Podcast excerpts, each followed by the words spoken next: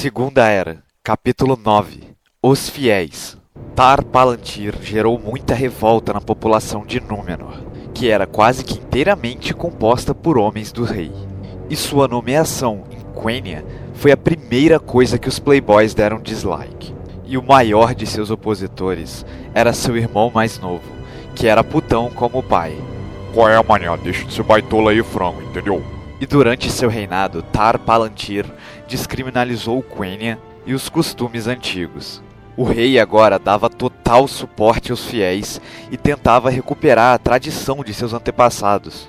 Tar Palantir mandou que dessem uma recalchutada nos templos e espalhassem novamente a palavra dos Valar na ilha de Númenor.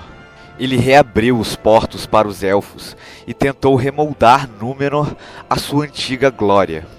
Tar Palantir também revitalizou a última árvore branca que não havia morrido nos palácios do rei e profetizou: Quando esta árvore for para o saco, o rei também irá.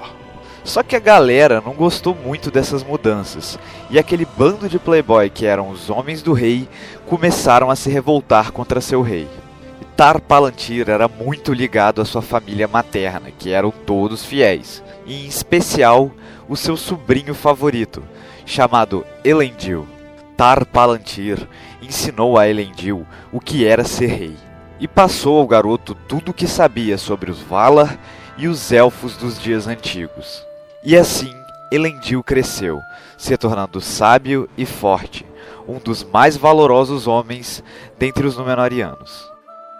Já o irmão de Tar Palantir, Gimilcad, se tornou o líder dos homens do rei e ainda espalhava a ideologia de seu pai. Papai, mané, papai é foda, mané. Tu fala mal de meu papai, eu vou quebrar tua cara, mané. 45 de braço aqui, tá ligado? E a briga entre fiéis e homens do rei se agravava cada vez mais em Númenor. Os fiéis ganhavam força novamente e com o rei finalmente ao seu lado, sua voz ativa crescia exponencialmente. E as rixas entre os dois grupos foi saindo cada vez mais dos conselhos na forma de indiretas e ataques verbais, ficando cada vez mais explícitas, e os dois lados, que antes de certa forma coexistiam pacificamente, agora declaravam seu ódio abertamente um pelo outro, sem a menor restrição.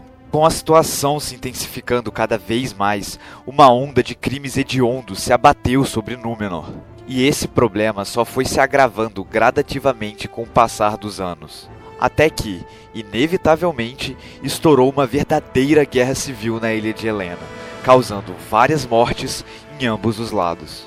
Númenor agora parecia o Oriente Médio, e mesmo com as tentativas de Tar Palantir de retornar o esplendor de antigamente ao seu reino, os elfos não iam mais a Númenor, e os Valar também não se manifestavam pois eles ainda estavam meio boladinhos com a heresia de seus antecessores. E ao ver que todos os seus esforços foram meio que em vão, Tar Palantir se entristeceu e passou a maioria da sua vida na cidade de Andúnier, com a sua família materna, os fiéis, principalmente na companhia de seu querido sobrinho Elendil. O rei se casou bem tarde e teve apenas uma filha, Miriel. E por outro lado, o seu irmão Gimmelcad tocava o puteiro em Númenor. Ele acordava nego de madrugada passando de carro gritando com música alta, tomava vodka com energético no postinho com a sua galera, enchia o saco e arrumava confusão. Gimilcad era o cabeça dos homens do rei e foi o estopim de vários conflitos internos que aconteceram durante a Guerra Civil de Númenor. Ele e sua galera iam direto contra as ordens do rei, o seu irmão, só para deixar Númenor do jeito que eles queriam. Gimilcad derrubava os templos de Eru e Lúvatar e construía postinhos no lugar, só para poder gastar com a galera, né, mané? Ele fechava os bares que tocavam rock e só deixava rolar sertanejo e música eletrônica na cidade inteira. Enfim, era um inferno. Até que, eventualmente, Gimilcad fez um teste de paternidade e descobriu que tinha um filho tão babaca quanto ele, Farazon. E como eu disse, Farazon era babaca, mas era amigo da galera. Em sua juventude, ele havia partido para a Terra-média, pois Sauron havia começado a encher o saco novamente. E nesses dois milênios que se passaram desde a grande campanha de Sauron, o Senhor do Escuro já havia conquistado tudo o que tinha para conquistar no extremo sul e extremo leste da Terra-média.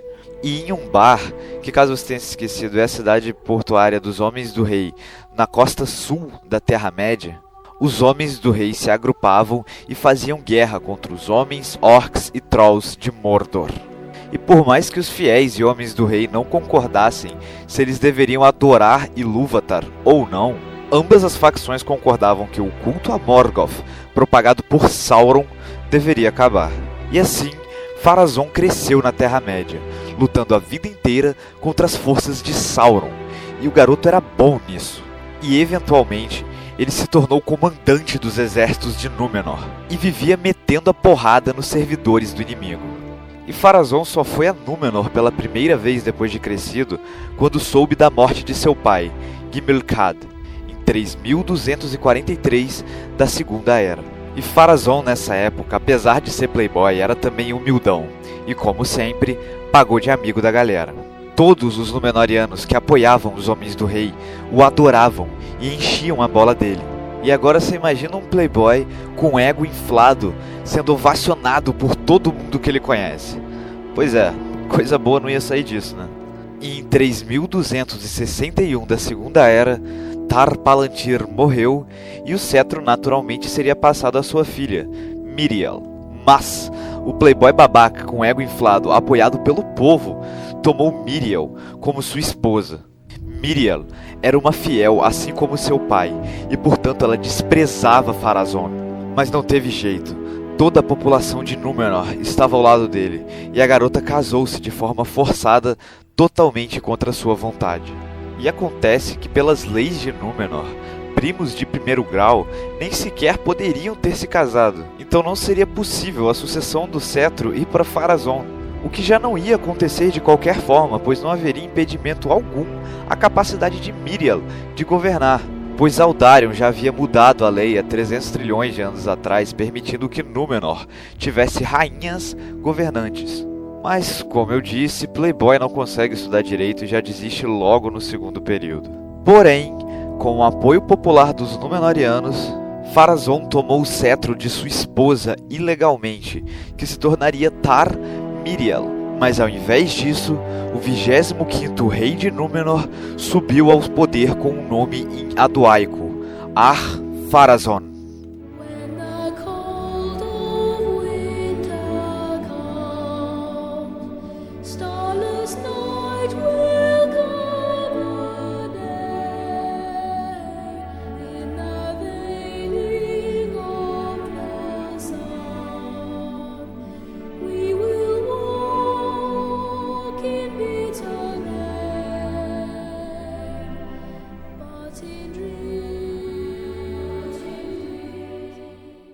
Yo! Sejam muito bem-vindos a mais um Ovo de Páscoa e hoje eu vou falar um pouquinho para vocês sobre os costumes religiosos do povo de Númenor. E como é sabido, os Númenóreanos foram um povo religioso durante muito tempo, tementes aos Valar e a Eru e Lúvatar. E apesar de que nesse ponto da história que a gente está apenas os fiéis praticam os rituais religiosos, houve uma época em que a coroa e a fé andavam lado a lado no reino dos homens. Em todas as partes da ilha, o povo adorou os Valar por muito tempo, mas aqui eu vou relatar as três principais festividades religiosas de Númenor. E todas essas aconteciam na região de Mitalmar. Bom, então vamos lá. No centro da ilha de Helena se erguia poderoso e imponente o Monte Maneltarma, o pilar dos céus. E essa montanha foi considerada sagrada para os Númenóreanos durante muitos anos pois aquele era o principal ponto de devoção a Eru e Lúvatar. Era estritamente obrigatório que aquele que desejasse subir a montanha em peregrinação o fizesse em silêncio absoluto. E essa obrigação era tão forte na ilha que até forasteiros assim deviam fazê-lo.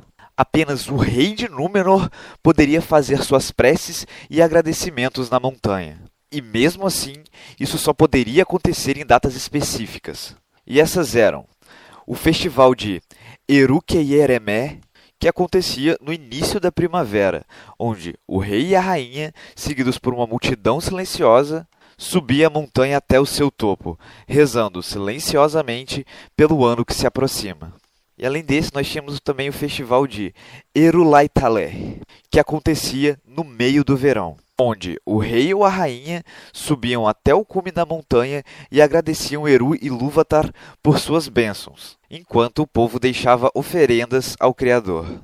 E por último, nós temos o festival de Eruhantalé, que acontecia no final do outono onde o rei ou a rainha subiam até o topo do Meneltarma e agradeciam a Eru e Lúvatar pela dádiva da ilha, enquanto, novamente, o povo o acompanhava silenciosamente fazendo oferendas. E sempre, durante estas cerimônias, três das águias de Manwë, o Vala, rei de Arda e representante de Eru, acompanhavam os Númenóreanos, voando bem alto nos céus. E bom, é isso. Até semana que vem e tchau.